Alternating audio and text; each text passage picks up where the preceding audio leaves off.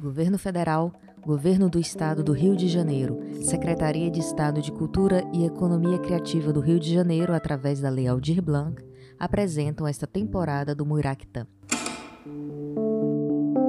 Olá, eu sou a Ana Morim e vou acompanhar vocês nesta temporada do Muiractã. Aqui vamos falar sobre literatura com a ajuda de quem escreve, pesquisa e lê.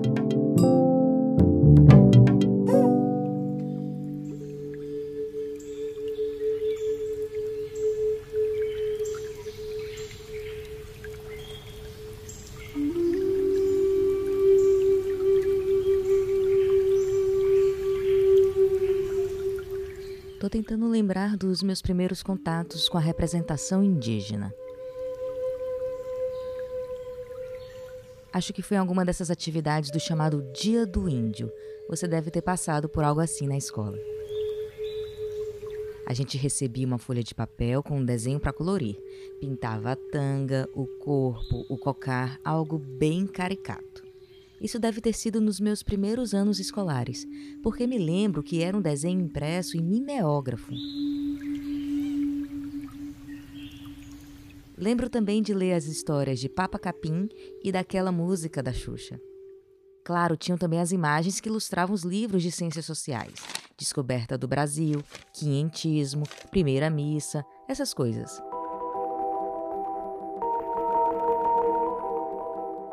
Ah, finalmente, na aula de literatura, aquele módulo de romantismo que trazia o indianismo.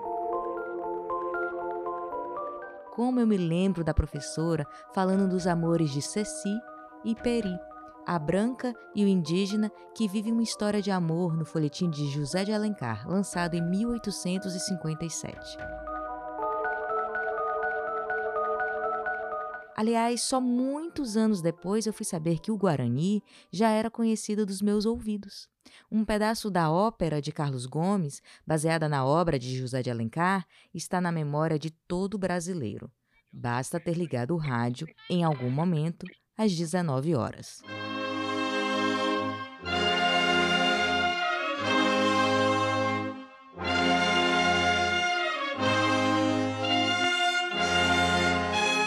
Quando José de Alencar começa a representar os indígenas na literatura, aquilo não era mais uma novidade. Eles já figuravam na poesia nacional, ganhando as páginas de épicos, como Caramuru, de Santa Rita Durão, e Confederação dos Tamoios, de Gonçalves de Magalhães. Aliás, é nesse último que mora uma boa polêmica. José de Alencar nos indica uma crônica da época, estava ansioso pelo tal poema, algo para consagrar um Virgílio em terras brasileiras. Mas se decepcionou. Inconformado pela obra não dar conta de pintar a nossa natureza, o nosso povo de forma adequada, adota o pseudônimo Ig para escrever cartas de desaprovação ao poema de Magalhães. Começa aí uma verdadeira polêmica literária de nossa história.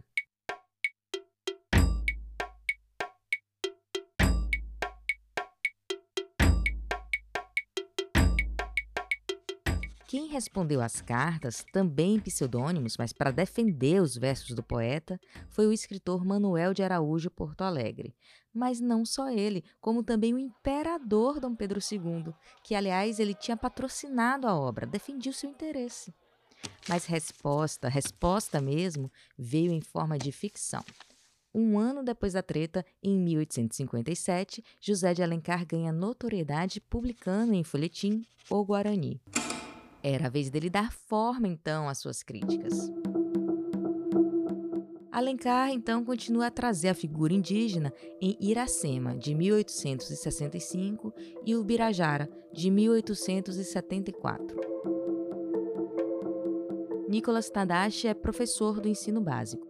Assim como quase todos nós, teve que ler um desses livros na escola, mas guardou na memória o heroísmo de Peri como um elogio descobriu na graduação uma outra forma de olhar para essas representações.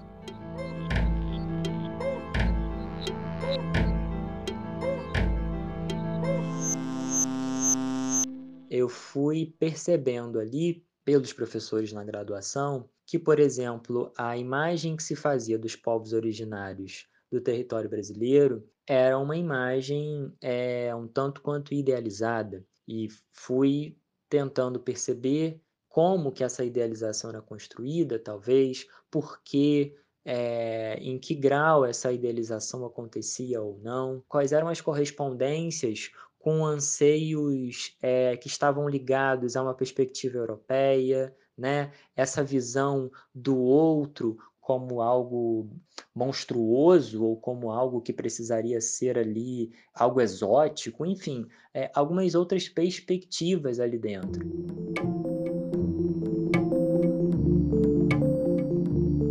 Se a leitura da obra não estiver quente em sua cabeça, é bem capaz de você estranhar como é que o Nicolas acha que há algo de monstruoso nos indígenas de Alencar. Afinal, o que fica na nossa memória de escola é sempre aquela imagem de idealização dos nossos heróis. Mas tente se lembrar do acontecimento que marca a ação do livro Guarani. É a vingança da morte de uma indígena Aimoré, morta pelo irmão de Ceci os aimorés se juntam contra a família da mocinha. Nestas descrições temos um verdadeiro contraste. Por um lado, Alencar idealizou o nosso herói indígena pelo espelho do branco. Peri vive longe dos parentes, é convertido ao cristianismo e é vassalo do amor de Nossa Senhora, que projeta em Ceci. Por outro lado, os aimorés respondem pelo todo. São descritos como feras, quadrúmanos, bestas irracionais, o mal na terra. Alencar descreve os amorés com muitos detalhes. Dentre eles, diz que um prazer feroz animava todas essas fisionomias sinistras, nas quais a braveza, a ignorância e os instintos carniceiros tinham quase de todo apagado o cunho da raça humana. Ou seja, estamos diante da decadência. Mas Peri, sendo indígena, só é Peri, o nosso grande herói Peri, porque é passado. Aliás, nas três obras indianistas do autor, há este ponto em comum. As ações se passam em um Brasil de séculos longínquos.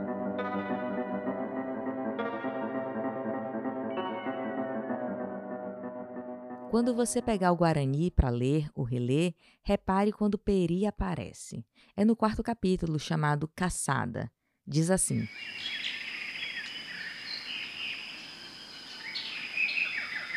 Em pé, no meio do espaço que formava a grande abóbada de árvores, encostado a um velho tronco decepado pelo raio, via-se um índio na flor da idade.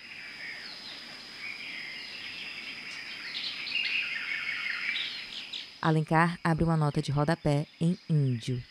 Afirma que se trata de um exemplar da raça indígena antiga, em todo o seu vigor, e não degenerada como se tornou depois. Degenerados e até mesmo extintos, assim eram considerados os indígenas no tempo dos românticos. Aliás, ideia em curso até hoje, lamentavelmente. Nicolas encontra isso em sala de aula. A gente sempre é, pensa, quando a gente começa a discutir, que elementos que estão ali façam parte, hoje em dia ainda, do nosso imaginário social, porque todo ano, isso é muito, muito engraçado, assim, tem algum aluno que vai questionar e vai dizer, mas é, índio, para índio hoje em dia anda de, de caminhonete, que índio é esse, não sei o quê. É, e aí a gente sempre aproveita isso para tentar entender qual é o nosso imaginário social a respeito desses elementos. E aí pensar o que que disso que a gente ainda é, que a gente ainda mobiliza para falar sobre os povos originários, o que que vem lá do século XIX, talvez, o que, que a gente consegue enxergar nesses romances? O que, que a gente consegue enxergar que ainda é eco? Quais são os ecos hoje em dia? E aí eu acho que eles se interessam um pouquinho mais, porque eles vão percebendo que há ecos, assim, eles vão fazendo umas caras, tipo, meu Deus, mas como assim, né? Porque acho que às vezes, talvez na nossa rotina escolar, os alunos tenham essa visão assim meio tipo, ah, século XIX, já passou muito tempo. Hoje em dia, a gente está aqui, 2021, é, já é outra coisa e tal. Mas não, quando a gente começa a pensar e ver que há camadas ali muito profundas, né, que vão, vão costurando nossos comportamentos e o, o que que disso foi ali ensaiado, gestado no, no 19. O século XIX foi movimentado. vinda da corte, independência feita pelo filho do rei, imperador assumindo o controle aos 14 anos, por aí vai. Um cenário importante foi o Palácio de São Cristóvão, residência da família imperial. Posteriormente, o palácio vai abrigar o Museu Nacional, que antes funcionava no Campo de Santana. Acho que você conhece o fim dessa história, não é?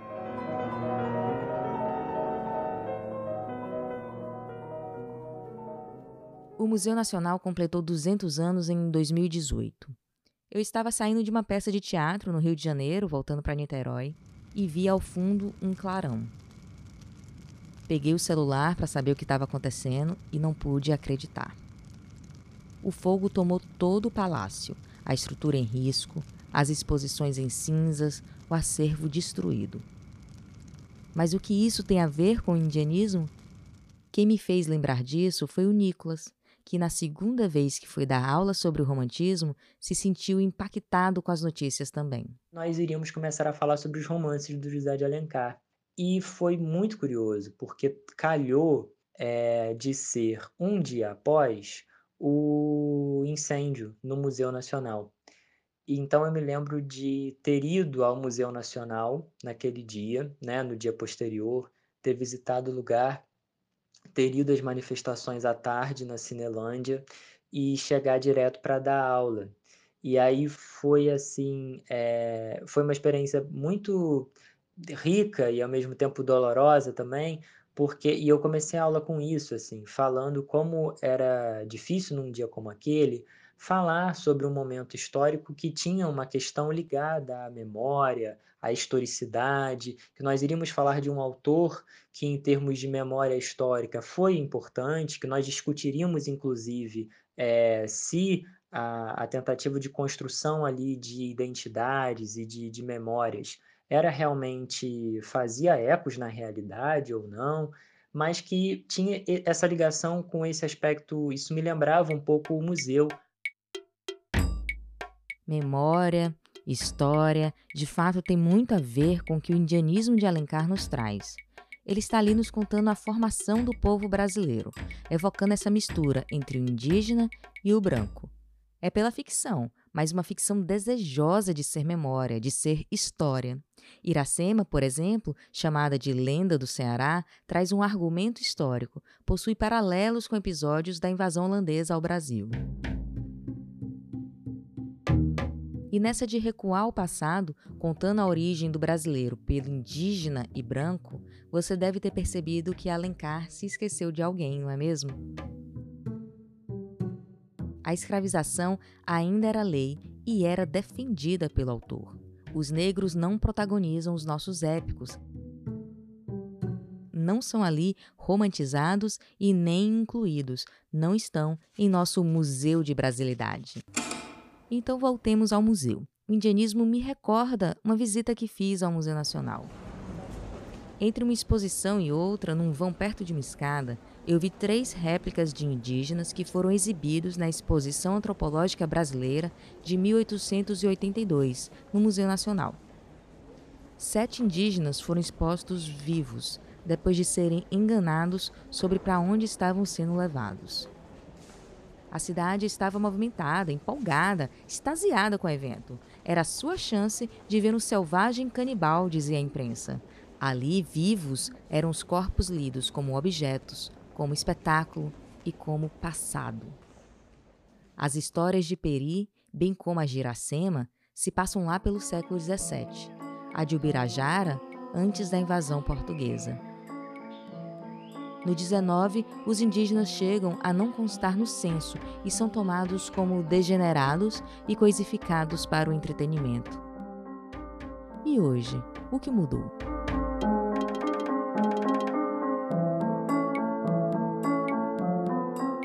Graça Graúna é indígena, potiguara, escritora, professora, doutora em teoria da literatura. O nome Graúna foi dado pelo seu pai, para que o canto vibrante do pássaro preto acompanhasse a filha. Eu tenho uma, uma dificuldade muito grande de falar. Eu tenho minha voz esse tanto mesmo. Se você me ver gritando, eu acho que grito estranho, ninguém escuta. E eu falo assim, mas eu sou uma criada. principalmente na escrita. E Graúna, o passarinho, é um bicho danado de mal criado. Ciumento pra caramba. Anda muito em bando. Então tem umas características do, do pássaro. O fato de eu ter o cabelo escuro, essas coisas.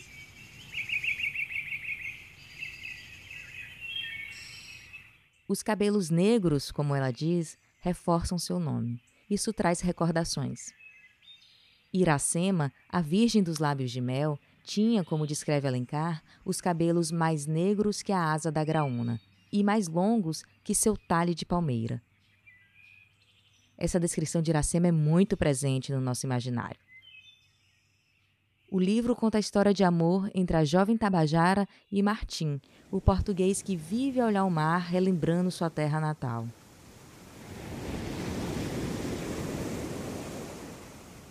Lá, escreve Alencar, lhe espera a virgem loura dos castos afetos. Aqui lhe sorri a virgem morena dos ardentes amores. Aliás, esse mesmo jogo entre loura e morena já havia sido feito em um Guarani, com Ceci e Isabel. Iracema parte de sua aldeia e segue Martim na esperança deste amor. A Jandaia a acompanha nesse caminho de tanto sofrimento. Iracema dá à luz a Moacir, o filho da dor. Cá está o brasileiro, filho dessa união. Por fim, Iracema morre. Graça leu a obra durante o curso de letras.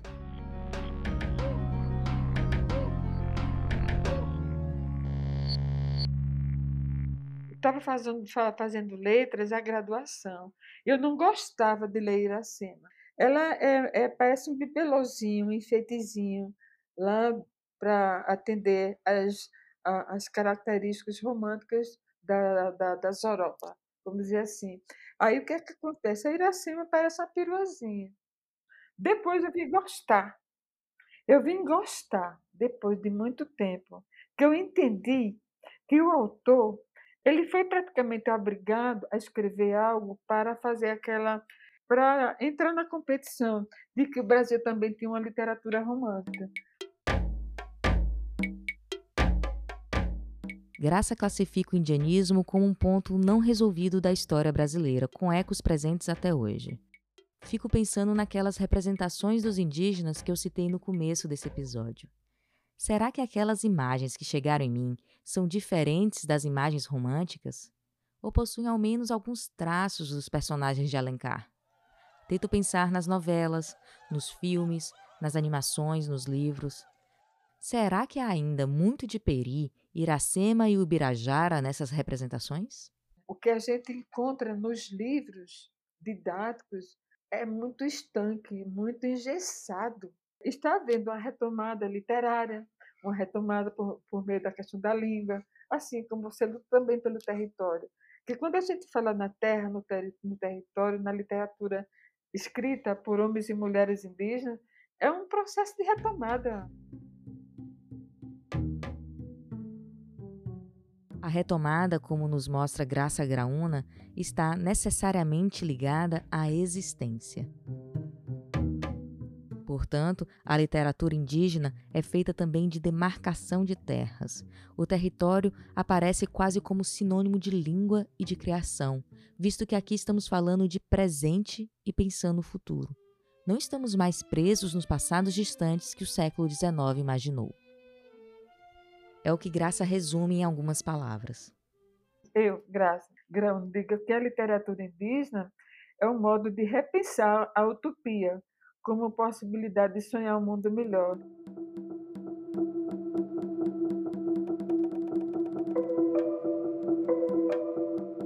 Utopia.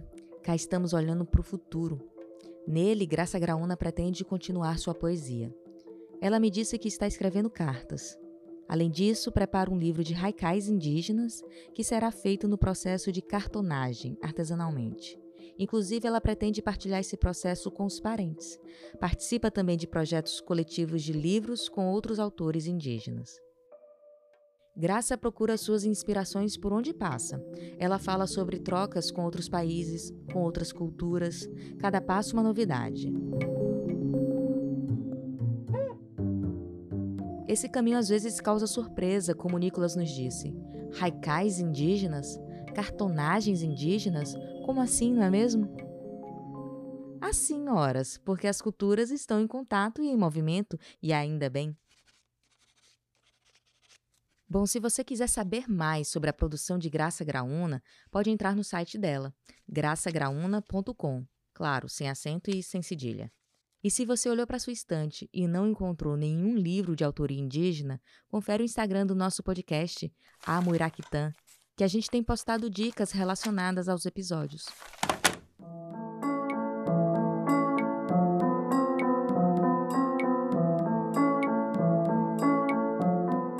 No episódio anterior, a gente falou um pouco sobre visitar o passado para pensar o presente e construir o futuro. Então a gente fecha esse episódio com esse convite de abrir novas leituras deste passado, lendo nossos autores do século XIX com os olhos de hoje. É importante entender os arredores desses textos, estudar, criticar, relacionar e fica o convite também, por que não, de profanar, vai. Até a próxima.